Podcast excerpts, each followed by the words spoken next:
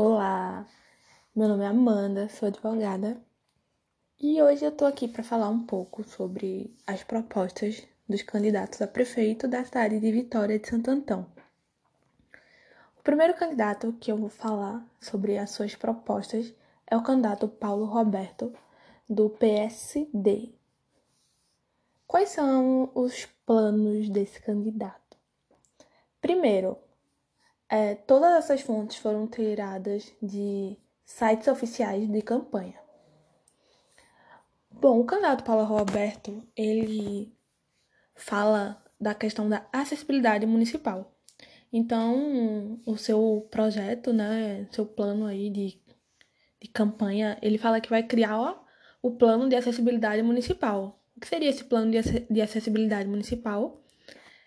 É, isso quer dizer que ele tem uma proposta de implantar, né, dispositivos de acessibilidade em todos os órgãos da administração pública municipal. Ou seja, a pessoa com deficiência que chega a um órgão público às vezes não tem a questão da acessibilidade, às vezes a pessoa é, é, ela não pode entrar por conta da pessoa que é cadeirante. Então, ele promete que vai criar meios para que para ter acessibilidade municipal em todos os órgãos da, do município de Vitória de Santo Antão. E também, além, é, continuando ainda no campo da acessibilidade, implantar o plano de educação permanente para todos os servidores municipais, municipais também no campo da acessibilidade. Essa questão de implantar o plano de, o plano de educação permanente, no site oficial realmente só fala isso, mas eu entendi que é, vai ter campanhas para os servidores para que os servidores se conscientizem sobre a acessibilidade. Além disso, né, é, no seu plano aí de campanha, também ele tem a questão da comunicação e transparência. Como vai ser a, transparência na cidade de Vitória de Santo Antão se o prefeito Paulo Roberto ele for eleito? Então, é, ele promete implantar um aplicativo chamado Minha Vitória.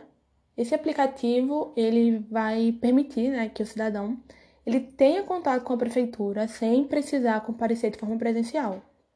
Então, provavelmente vai ser um aplicativo para Android e iOS. E nesse, nesse aplicativo para smartphones, você vai entrar no aplicativo, você vai cadastrar e vai poder é, falar com algum servidor municipal sem precisar ter que se deslocar de forma presencial.